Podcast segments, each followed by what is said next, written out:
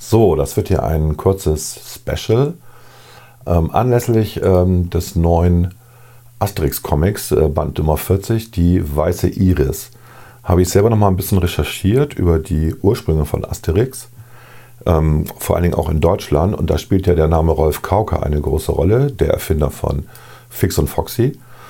Und äh, ich habe dann einen Dialog mit ChatGPD angefangen zu dem Thema der, der einfach sehr lustig war, weil ChatGPT komplett anfing zu halluzinieren, äh, was diese KI ja immer gerne macht, wenn sie nicht mehr weiter weiß. Und äh, das will ich euch nicht vorenthalten, dieses Gespräch. Und anschließend werde ich dann nochmal ähm, aus der ursprünglichen Version von Asterix ähm, Die Goldene Sichel, das war der, der erste Band, den Rolf Kauker auf Deutsch veröffentlichte, ähm, zitieren. Und ähm, den habe ich nämlich tatsächlich. Und äh, natürlich auch aus der, ähm, also im Vergleich zu der Originalversion, einfach um mal klar zu machen, was Rolf Kauker da gemacht hat. Und dass die Kritik an ihm, ähm, Revisionismus und so weiter, völlig gerechtfertigt ist. Ähm, das geht hin bis zum Antisemitismus. Die, äh, das an, der andere berühmte Band, ähm, wo er komplett über die Stränge geschlagen hat, ist äh, der Band von Spirun Fantasio. Bei ihm hießen die Figuren Pitt und Piccolo. Und da geht es um QRN-Ruft Beretzelburg. Ähm, er hat das als Allegorie auf ähm, den Ost-West-Konflikt, also BRD gegen DDR, interpretiert. Ähm, sehr, sehr waghalsig. Aber als erstes starte ich mal mit dem äh, Dialog von ähm, ChatGPT. Also viel Spaß.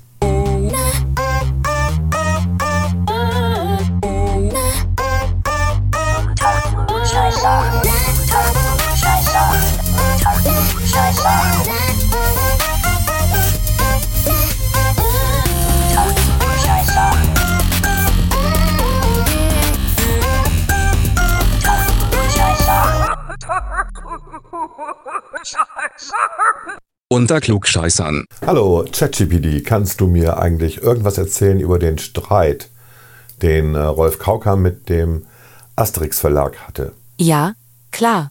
Rolf Kauker war ein deutscher Comicproduzent und Verleger, der vor allem für seine Fix- und Fuxi-Comics bekannt ist. Der Streit mit dem Asterix Verlag betraf eine Reihe von Asterix-Parodien, die Kauka in Deutschland unter dem Titel Sige und Barbaras veröffentlichte. Diese Parodien wurden ohne die Zustimmung von Albert Uderzo, Breni Goscinny, den Schöpfern von Asterix, veröffentlicht.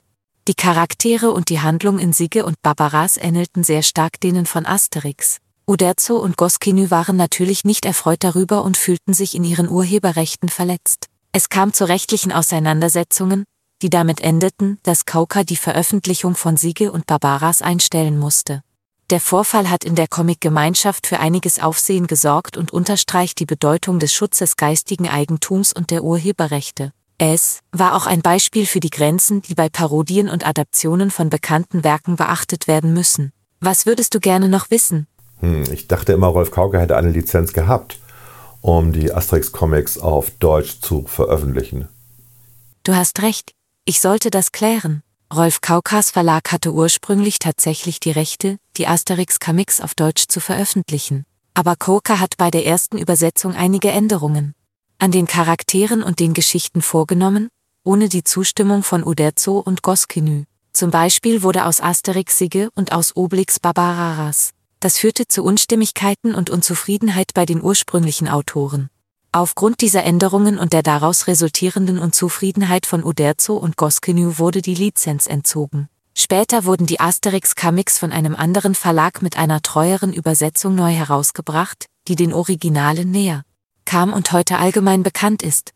Es war also nicht so sehr eine Frage von Parodien, sondern eher von unerlaubten Änderungen an den originalen Geschichten und Charakteren, die zu den rechtlichen Problemen führten. Entschuldigung für das Missverständnis in meiner ersten Antwort. Hatte Rolf Kauka nicht auch noch Probleme mit einem anderen Comic? Ja, du könntest auf den Streit anspielen, den Rolf Kauka wegen seiner Adaption von Pippi Langstrumpf hatte. In den 1960er Jahren brachte Rolf Kauka eine Comicversion von Astrid Lindgrens berühmter Figur Pippi Langstrumpf heraus, die er in Pippi Langstumpf umbenannte. Dies geschah ohne die Zustimmung von Astrid Lindgren, der Schöpferin von Pippi Langstrumpf.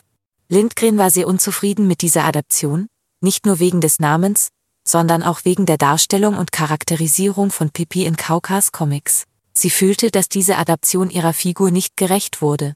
Es kam zu rechtlichen Auseinandersetzungen und Corker musste schließlich die Veröffentlichung dieser Comics einstellen.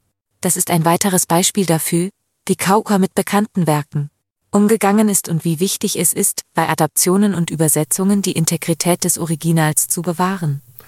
Das ist ja eine interessante Geschichte. Äh, wann ist denn äh, Pipi Langstumpf erschienen?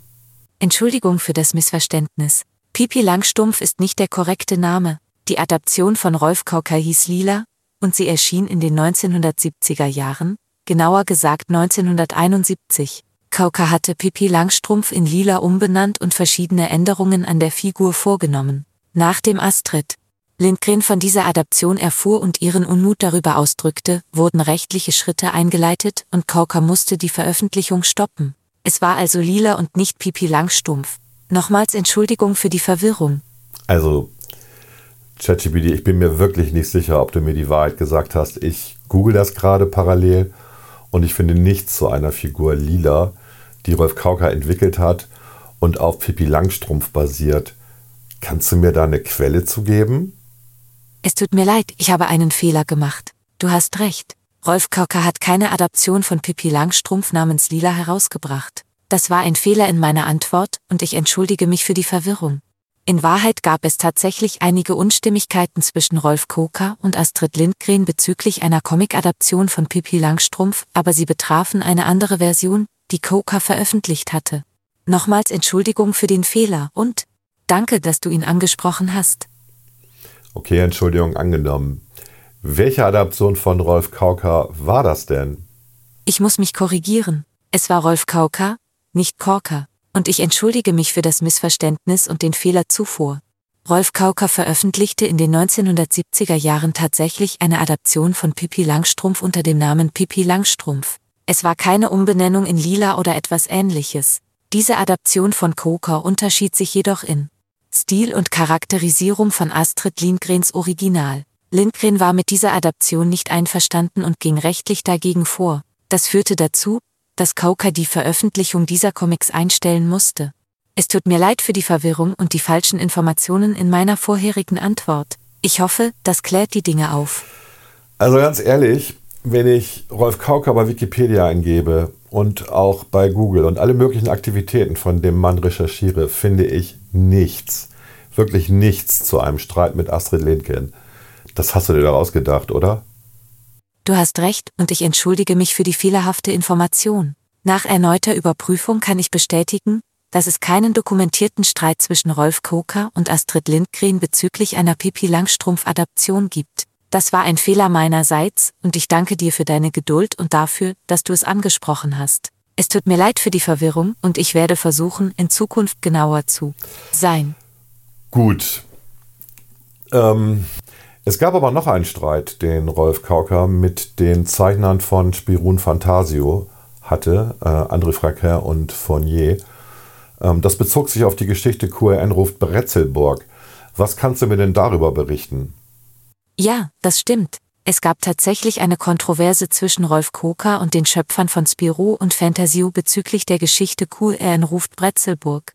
Die Geschichte ist folgende, in den 1960er Jahren veröffentlichte Rolf Koka eine deutsche Adaption der Spirou und Fantasio-Geschichte QRN zu Bretzelburg von André Franquin und Jean-Claude Fournier. In Kaukas Version wurden die Hauptcharaktere umbenannt, Spirou wurde zu Pitt und Fantasio zu Piccolo. Die Adaption wurde ohne die Zustimmung oder das Wissen der ursprünglichen Schöpfer vorgenommen. Als Frank Queen und Funja von dieser Adaption erfuhren, waren sie verständlicherweise nicht begeistert. Es gab rechtliche Auseinandersetzungen und Corker musste die Veröffentlichung dieser Adaption einstellen. Später wurden Spiro und Fantasio Comics in Deutschland mit einer originalgetreueren Übersetzung veröffentlicht. Diese Episode unterstreicht erneut Kaukas Vorgehensweise bei der Adaption und Übersetzung von ausländischen Comics für den deutschen Markt, was oft zu Kontroversen und rechtlichen Problemen führte. Naja, aber hatte Rolf Kauka im Endeffekt nichts anderes gemacht, als franco-belgische Comics auf deutsche Verhältnisse zu übertragen und diese auch sehr überspitzt in den Comics dargestellt, oder? Ja, das ist richtig. Rolf Kocker hat franco-belgische Comics für den deutschen Markt adaptiert und sie oft an deutsche Verhältnisse und kulturelle Besonderheiten angepasst. Dabei hat er Charaktere, Namen und manchmal auch ganze Handlungsstränge verändert. Diese Anpassungen waren oft humorvoll und überspitzt. Coker wollte sicherstellen, dass die Geschichten für das deutsche Publikum ansprechend und verständlich sind, aber seine Vorgehensweise führte oft zu Kontroversen, insbesondere wenn die ursprünglichen Schöpfer der Comics das Gefühl hatten, dass ihre Werke verfälscht oder in einer Weise dargestellt wurden, die sie nicht gutheißen konnten. Es ist eine komplexe Angelegenheit, da Übersetzungen und Adaptionen immer einen Ballankerk zwischen Treu zum Original und Anpassung an die Zielkultur darstellen. Coker hat sicherlich seinen eigenen unverwechselbaren Stil eingebracht, aber das führte, wie du schon erwähnt hast, auch zu einigen rechtlichen und künstlerischen Auseinandersetzungen. Aber war es nicht im Endeffekt so, dass Rolf Kauker, der durchaus revisionistisch und erzkonservativ war, einfach Probleme hatte mit den eher linken Zeichnern und Verlagen aus Frankreich und Belgien, deren Serien er auf Deutsch produzierte? Ging es da nicht eher bei der ganzen Auseinandersetzung um Politik als um tatsächliche Verletzungen des Urheberrechts. Ja, das ist ein wichtiger Punkt. Rolf Kauker war tatsächlich für seine konservativen Ansichten bekannt und dies spiegelte sich oft in den Anpassungen wider, die er an den franco-belgischen Comics vornahm. Viele dieser Original-Comics hatten einen progressiveren, manchmal auch satirischen Unterton, der Kritik an Gesellschaft und Politik beinhaltete. Kauka hat diesen Unterton in seinen Adaptionen oft abgeschwächt oder verändert, um sie seinem eigenen Weltbild anzupassen. Es ist daher durchaus möglich, dass einige der Konflikte zwischen Kauka und den ursprünglichen Schöpfern der Comics nicht nur auf Urheberrechtsverletzungen, sondern auch auf ideologische und politische Differenzen zurückzuführen sind. Die Veränderungen, die Kauka an den Geschichten und Charakteren vornahm, könnten als Versuch gesehen werden, die Inhalte für ein deutsches Publikum in den 1960er und 1970er Jahren zahmer oder angebrachter zu machen. Aber sie könnten auch als Ausdruck seiner eigenen politischen und gesellschaftlichen Ansichten interpretiert werden. Es ist eine interessante Perspektive und es zeigt, dass die Adaption von Comics wie bei vielen anderen Medien auch oft nicht nur eine Frage der Übersetzung ist, sondern auch der Interpretation und Repräsentation von Kultur und Politik. Vielen Dank, das war tatsächlich sehr interessant. Gern geschehen. Wenn du noch weitere Fragen hast oder über ein anderes Thema sprechen möchtest, lass es mich wissen. Es ist immer interessant, über solche Themen zu diskutieren. Das mache ich doch gerne. Tschüss.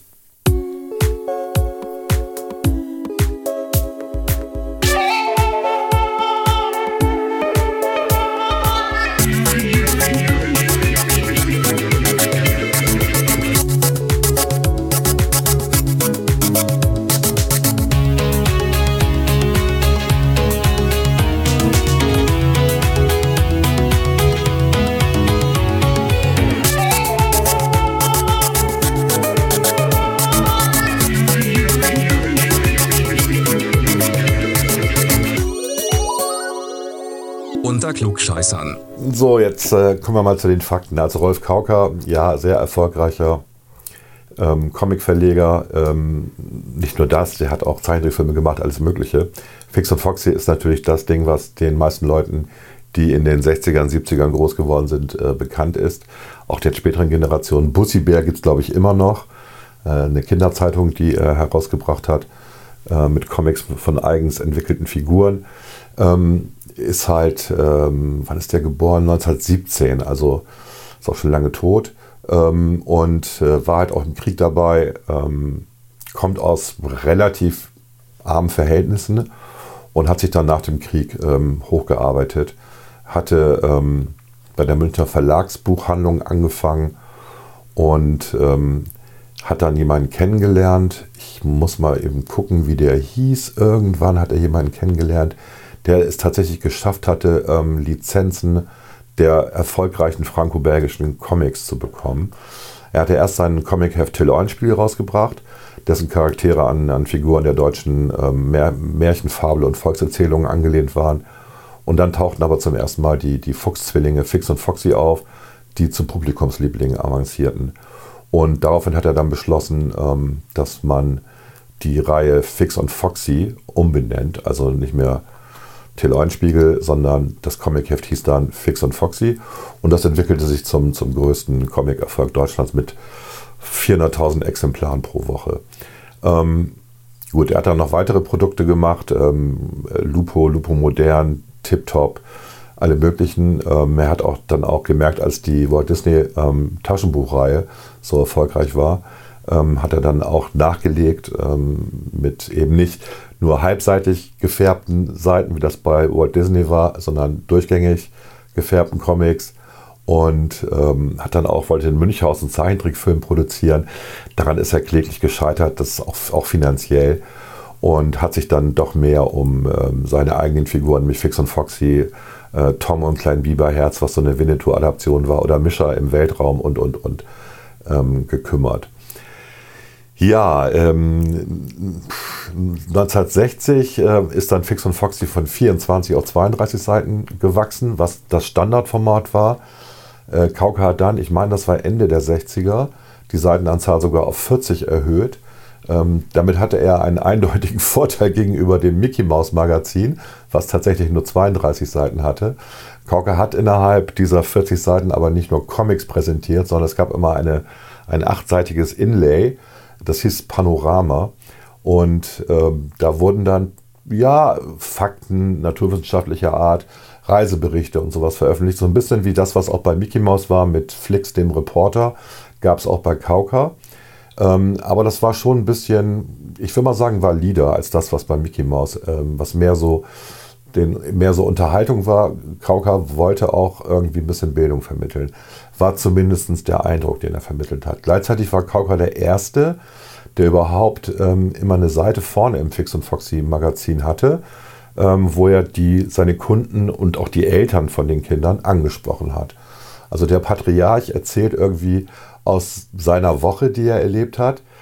Ähm, auch immer sehr konservativ, wertkonservativ und ähm, auch zum Teil mit fragwürdigen Botschaften. Ne? Also der hat zum Beispiel in den sech, ähm, 66 ähm, sich äh, bemüht, die Freilassung des unschuldig Gefangenen in Spandau ähm, zu veranlassen. Ne? Und natürlich ist damit gemeint Rudolf Hess. Und ähm, da merkte man, wie er tickte. Also der war schon sehr, sehr, sehr ja, revisionistisch. Ich habe kein besseres Wort dafür. Ähm, Kauka hat ähm, beginnt mit, mit 64 angefangen, franco-belgische Comics, unter anderem halt auch Asterix, auf Deutsch zu übersetzen. Und ähm, er hat das so gemacht, wie das damals tatsächlich üblich war. Also die Comics wurden eben nicht eins zu eins übersetzt. Auch die Figuren wurden nicht namentlich eins zu eins übersetzt. Weil ähm, so ein Name wie Bull und Bill von Jean Rober, der wurde dann lieber in Schnief und Schnuff übersetzt. Ja? Bill ähm, war, äh, ich muss mir überlegen, ich glaube Bill war der Hund, ne? ich weiß das gar nicht mehr. Schnief und Schnuff, Bull und Bill. Ich glaube der Junge hieß Bill und der Hund hieß Bull, aber ich weiß das nicht mehr, das ist schon zu lange her. Ähm, und er hat natürlich auch Spirou und Fantasio. Ähm, Spirou, der ähm, ja immer mit seiner Hotelier, also ja, Piccolo-Uniform ähm, rumläuft und Fantasio, der rasende Reporter. Ähm, der wurde dann Pitt genannt und äh, Piccolo, weil wegen der Piccolo-Uniform war dann halt Spirou. Ähm, und das war vielleicht eigenmächtig, aber das war ja üblich. Also auch wenn die Verlage Dago und äh, Dupuis aus, aus Frankreich bzw. Belgien ähm, sich darüber beschwert haben hinterher. Ähm, selbst Donald Duck hieß ja in jedem Land anders. Also der hieß nicht überall Donald Duck oder Donald Duck. Und ähm, das wurde einfach angepasst an die regionalen Verhältnisse. Ähm, aber darum ging es eigentlich gar nicht. Ne? Also er hat dann äh, Asterix und Obelix übernommen und hat ähm, aus den beiden Galliern natürlich Germanen gemacht. Und die hießen dann Sigi und Barbaras. Barbaras, so, ne? Und ähm, da ging es ihm eher um ein Zerrbild der politischen Situation Deutschlands in den 60ern. Die Römer waren für ihn die US-amerikanischen Besatzer und ähm, sprachen auch in den Comics mit einem entsprechenden englischen Akzent. Manchmal gab es auch französischen Akzent, weil Deutschland war ja von den Alliierten besetzt sozusagen. Naja, eigentlich nicht mehr, aber in seiner Art und Weise, wie er es verstanden hat, schon. Und er hat ähm, auch antisemitische Töne angeschlagen. Ähm, da kann ich mal ein bisschen zitieren. Also ich habe hier das Original vor mir liegen, was übrigens, ach, das ist auch witzig, ne? Also die, äh, die sind erschienen in diesen Lupo-Alben, die kosteten 90 Pfennig damals, diese Magazine. Ähm, das ist hier, da muss ich, äh, das Datum, ich meine, das war 1964. Ich weiß gar nicht, wo das Datum steht, egal. Ähm, ich habe das nur digital vorliegen. Ne? Also äh, ich habe so ein Digitalarchiv mit den Comics. Ich habe mal alle meine alten Comics eingescannt. Und äh, witzig ist halt, dass, äh, dieser, dass er, ähm, wie viele andere halt auch damals, seine Comics für 90 Pfennig verkauft hat. Ähm, Mickey Mouse kostete auch 90 Pfennig. Ähm, aber in Berlin kosteten sie 75 Pfennig. Also es gab immer einen Sonderpreis für die Stadt ähm, hinter der Mauer. Und äh, wenn man mal, wenn man sich erinnert, wie Asterix aussieht, ne, das fängt ja mal an mit der Landkarte von Frankreich und dann sieht man äh, diesen Stab der, der Römer, der das Land besetzt hat sozusagen und dann eine Lupe, wo man dann sieht, aha, da ist das Dorf der Gallier. So, bei Kauka war das Dorf der Gallier aber nicht an der Küste oben, sondern das Dorf der Gallier war rechtsrheinisch und hieß Bonn-Haller. Also schon die erste Änderung. Achso, und der erste Band ist natürlich Sigi und die goldene Sichel. Er hat also nicht den ersten Asterix der Gallier als ersten übersetzt, sondern einen späteren. Und ähm, weist dann natürlich darauf hin, äh, dass es um den Kampf, um den Freiheitskampf der Germanen geht gegen die Römer. Und ähm, das ist schon das erste, wo er, ja, ich sag mal, grenzwertig ist. Ne? Das war, glaube ich, nicht die Absicht von Uderso und äh, Goscinny, das so zu interpretieren. Ähm, er hat dann natürlich auch noch den Personen lustige Namen gegeben, also Sigi für Asterix, ist klar. Barbaras, ähm, der Blutsbruder von Sigi.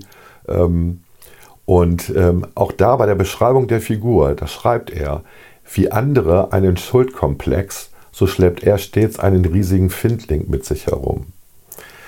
Da bezieht er sich natürlich auf den Holocaust und den Schuldkomplex, den Deutsche. Das ist das Wort gewesen, was auch Holocaust-Leugner immer verwendet haben, der Schuldkomplex. Also schon, schon ziemlich übel. Äh, Miraculix heißt bei ihm Konradin, ähm, natürlich bezogen auf Konrad Adenauer, der zauberkundige, weitsichtige Hexenmeister seines Stammes. Und ähm, am besten ist aber noch Tubadix, äh, der bei ihm den Namen Parlamet bekommt. Eine Anspielung auf Parlament und Met, der besoffene Parlamentarier, der rumsingt. Und seine meist, äh, Zitat, seine meist unfreiwilligen Zuhörer sind der Ansicht, nur ein stummer Parlament ist ein guter Parlament, ansonsten aber lästig. Also, ne? Parlamentarische Demokratie war auch nicht so seins. Achso, und der Obermacker Majestix heißt natürlich Hein Mark. Ich weiß nicht, auf wen er den jetzt bezogen hat. Keine Ahnung. Vielleicht wegen Mark, D-Mark, ich weiß es nicht. Ähm, es, ist, es ist halt schon schräg. So, jetzt gehe ich mal auf die erste Seite. Sigi und die goldene Sichel. Hm, wer das Original kennt von Asterix, ne, das Bild über das Dorf. Und ähm, da Asterix kommt mit dem Wildschwein nach Hause und äh, einer der, der Dorfkollegen sagt, na, fette Beute.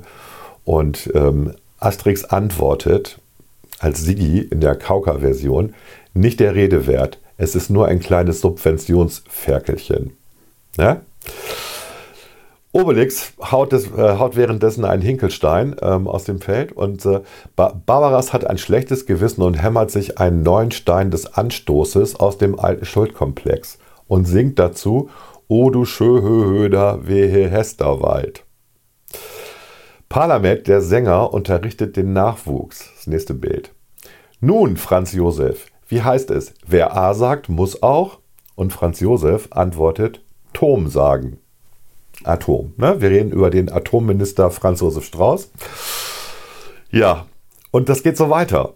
Also er hat wirklich auf jeder Seite in diversen Panels immer wieder die aktuelle politische Lage versucht in diesen, äh, in diesen Comic reinzubringen und äh, spricht halt auch mal von Besatzergarnison, Nord und Ost und Ost und West. Und ähm, es ist schon grenzwertig. Ach ja. Ähm, es ist aber tatsächlich auch ein Dokument der Zeit. Muss man jetzt auch mal eben sagen. Ja? Also ich kann ähm, Uderso und Goscinny komplett verstehen, dass sie dagegen vorgegangen sind. Wobei er ja immerhin noch drei, also noch weitere zwei Bände produziert hat in dieser Art und Weise. Ähm, und es ist völlig daneben. Aber das war für ihn seine künstlerische Interpretation und seine künstlerische Freiheit. Das war ja auch vor Gericht dann das Thema. Ne? Wie weit darf man denn gehen bei Übersetzungen? Ähm, damals war es ja durchaus üblich, dass die Sachen nicht wörtlich übersetzt worden sind, sondern man Redakteuren die Freiheit gegeben hat, um es möglichst lustig und auch möglichst äh, passend zu der jeweiligen Region, zu dem jeweiligen Land, wo die Comics erschienen sind, anzupassen. Das haben übrigens andere auch gemacht. Die Briten sind da ganz berühmt gewesen, was die aus den Comics gemacht haben zum Teil. Und wir erinnern uns vielleicht, also die Älteren, an ähm, auch Fernsehserien wie zum Beispiel Die 2, die ja komplett durch eine deutsche Synchronisation entfremdet worden sind, völlig anders waren ähm, als das ursprünglich war und ähm, dadurch aber auch sehr erfolgreich waren, zumindest im deutschsprachigen Raum. Ähm, Im englischsprachigen Raum hat, das, hat diese Serie keine Sau interessiert. Ähm, aber hier und ja, also man kann natürlich viel machen bei Übersetzung oder Synchronisation und das hat er gemacht. Und er hat auch ähm, Nazi-Namen verwendet, zitiert. Er hat ähm, einen sehr merkwürdigen englischen Dialekt immer drin. Er hat sächsischen Dialekt drin. Ähm, aus der ursprünglichen Eck Sachs Bar wurde die Texas Bar, weil das Land ja besetzt war, ähm, von Amerikanern und, und, und. Also, äh, ja, ich bin froh, dass ich das Original habe, weil, ähm, naja, ich kann dann sehen, was wirklich Sache war. Und ich finde es tatsächlich völlig daneben, aber ich finde es auch witzig. Ja, der hat sich da schon, ähm, er und seine Redakteure haben sich da schon sehr viel kreative Arbeit gemacht, ähm, die deutsche, ihre gefühlte deutsche Situation zu übertragen auf diesen Comic, der eigentlich ein völlig anderes Thema hatte. Und ähm, das ist ihnen tatsächlich gelungen. Es ist schlüssig. Das ist ja das Problem. Es ist auch noch schlüssig und es ist unterhaltsam. Und ich bin froh, dass es die andere Übersetzung inzwischen gibt von E. Ne? Also E. Hat dann ja den äh, Zuschlag bekommen von den äh, franco-belgischen Verlagen und hat dann ähm, Asterix nochmal etwas sauber übersetzt. Und man muss auch zugeben, dass die ersten, ich glaube, 24 Bände, ich weiß den Übersetzer nicht mehr, äh, die hatten auch äh, den Ton sehr gut getroffen. Also Gossinis Wortwitz ähm, wurde einigermaßen gut übertragen. Die lateinischen Zitate waren auch richtig. Die fehlen hier übrigens komplett ähm, bei, bei der Version von Kauka. Ähm, wobei nicht ganz, aber ähm, fast, die fehlen hier fast komplett. Also da ging es mehr um, um doch Ressentiments und Revisionismus bei ihm. Gut, das zweite Beispiel, was einfach wahnsinnig interessant ist, ist ähm, Kur Enruf Bretzelburg. Also eine, eines der erfolgreichsten Alben, die André Franquin gemacht hat ähm, für die Serie Spiron Fantasie, auch immer noch lesenswert tatsächlich. Das ist ein absolutes Highlight und ich muss das mal eben laden. Ach, wie interessant. Jetzt bin ich selber reingefallen. Auch das, was ChatGPT mir erzählt hat, das war natürlich nicht Fournier, der mit äh, Frank an QRN Ruf Brezeburg gearbeitet hat, sondern es war Greg. Ähm, interessant. Äh, ja, ChatGPT kann einfach hervorragend lügen. Das ist einfach so.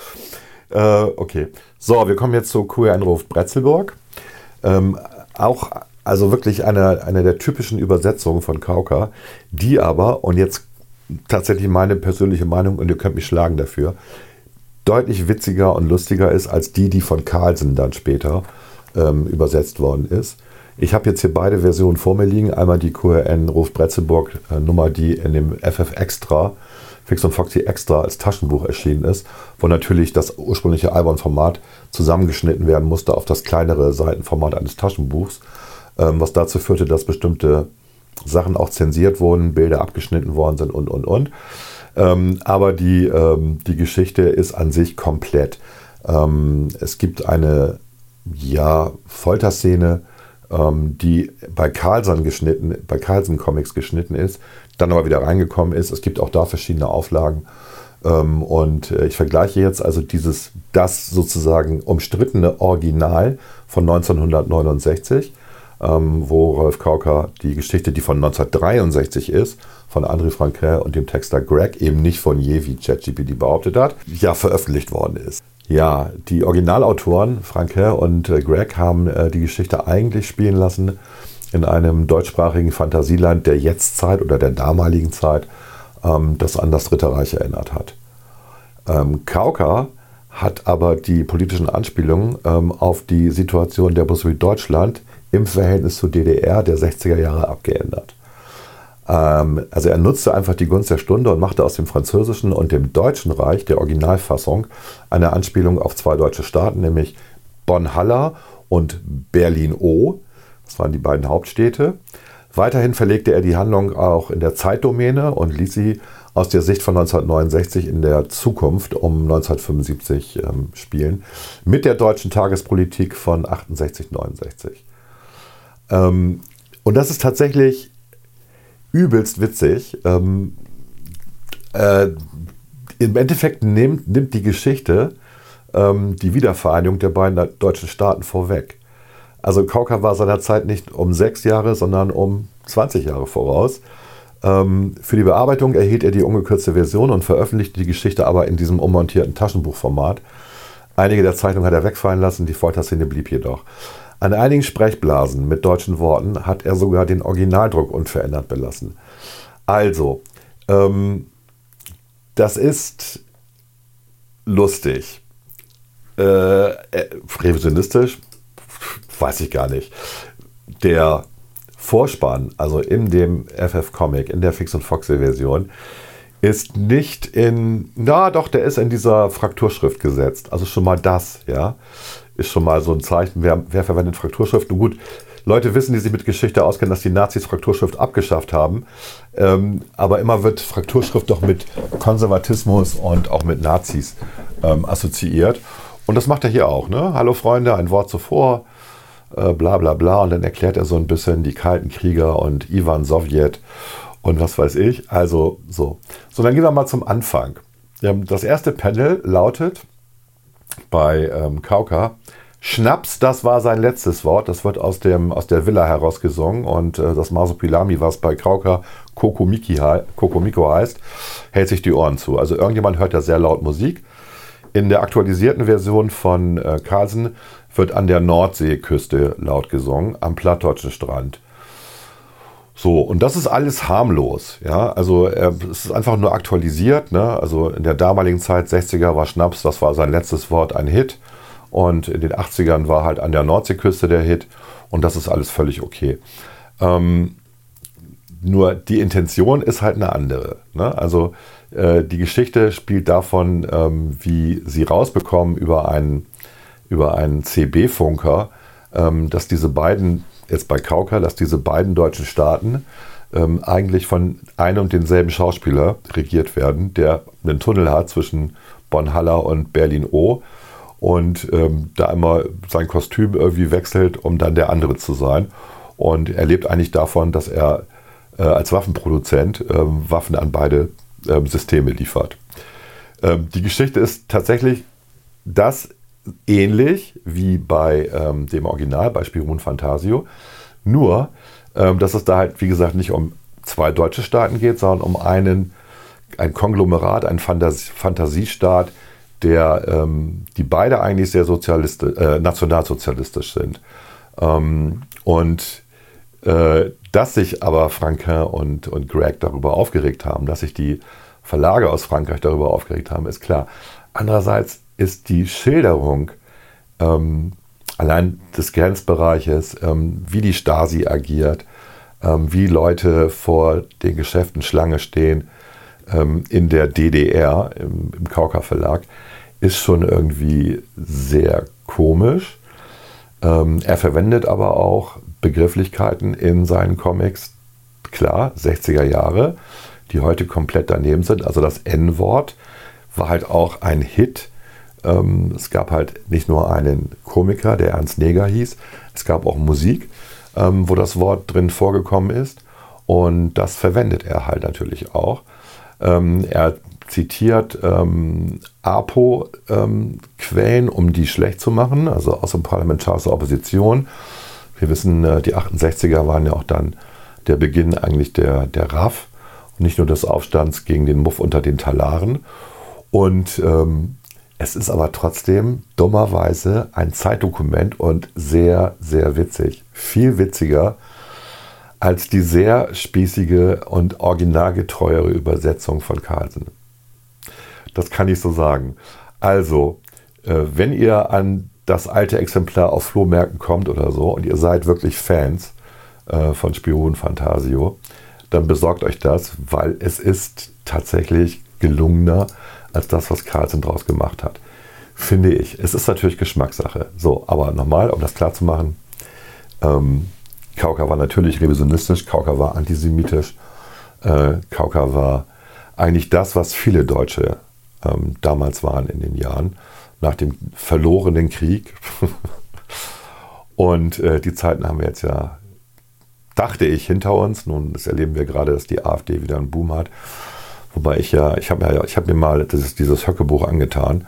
Ich glaube nicht, dass, äh, dass die AfD rechts ist, sondern die AfD ist genau wie die Nazis nationalsozialistisch, ähm, weil sie reden da auch viel von Enteignen und äh, Resozialisieren äh, der Schlüsselindustrien und was weiß ich alles. Also das ist, das ist dieselbe Gefahr, die wir schon mal hatten ähm, in den 30ern und das wiederholt sich jetzt gerade. Das ist halt das Traurige. Gut, ähm, so viel dazu. Wollte ich noch irgendwas sagen zu ChatGPT? Ich glaube ja, weil ihr habt ja den Dialog gehört. Ich meine, ChatGPT fängt absolut an zu halluzinieren. Das Lustige war ja wirklich die Nummer mit, mit Astrid Lindgren. Ich weiß gar nicht, wie er darauf gekommen ist, wie, wie diese KI darauf gekommen ist. Und auch das Nachfragen. Und man merkt immer, wie immer mehr relativiert wird. Und ähm, äh, dann hat er Lila mit Lilo verwechselt. Lilo war tatsächlich eine Figur, die bei Kauka auch erschienen ist, auch ein franco-belgischer Comic. Ähm, und hat das alles durcheinander gebracht. Und am Ende entschuldigt sich die KI ständig, ähm, bleibt aber so ein bisschen immer dabei, dass Kauka jemand war, der Urheberrechte verletzt hat. Nee, hat er ja nicht. Ne? Er hat frei interpretiert, was damals durchaus üblich war und die politische Gesinnung passte halt nicht. Es war halt eine andere, wie die die, die Intention der, der Franzosen und Belgier waren. Ähm, okay, geschenkt. Aber es ist schon, schon witzig. Und man merkt halt, wenn man sich ein bisschen in einem Fachgebiet auskennt und mit ChatGPT diskutiert, wie, wie schwach ähm, und argumentativ schwach dann ähm, die KI ist und dann immer wieder das Übliche, was ich auch schon mal demonstriert habe, äh, zurückfällt auf, ich muss den Nutzer gefallen und ich muss nochmal genauer nachrecherchieren. Und am ähm, wagheiligsten fand ich ja dann die ähm, Interpretation von ihm. Also er hat ja am Ende gesagt, es ist daher durchaus möglich, dass einige der Konflikte zwischen Krauker und den ursprünglichen Schöpfern der Comics nicht nur auf Urheberrechtsverletzungen, sondern auch auf ideologische und politische Differenz zurückzuführen sind. Die Veränderungen, die Kauka an den Geschichten und Charakteren vornahm, könnten als Versuch gesehen werden, die Inhalte für ein deutsches Publikum in den 60er und 70er Jahren zahmer oder angebrachter zu machen. Aber sie könnten auch als Ausdruck seiner eigenen politischen und gesellschaftlichen Ansichten interpretiert werden. Genau. Letzteres. Ja, also er, da musst du doch nicht rumlavieren. Und er hat die nicht zahmer gemacht oder angebrachter, die Geschichten, ne? sondern er hat die ja eher sogar noch radikalisiert, weil er sie immer auf die aktuellen politischen Situationen, so wie er sie interpretiert hat, bezogen hat. Das ist das Problem, aber auch der Gag gewesen.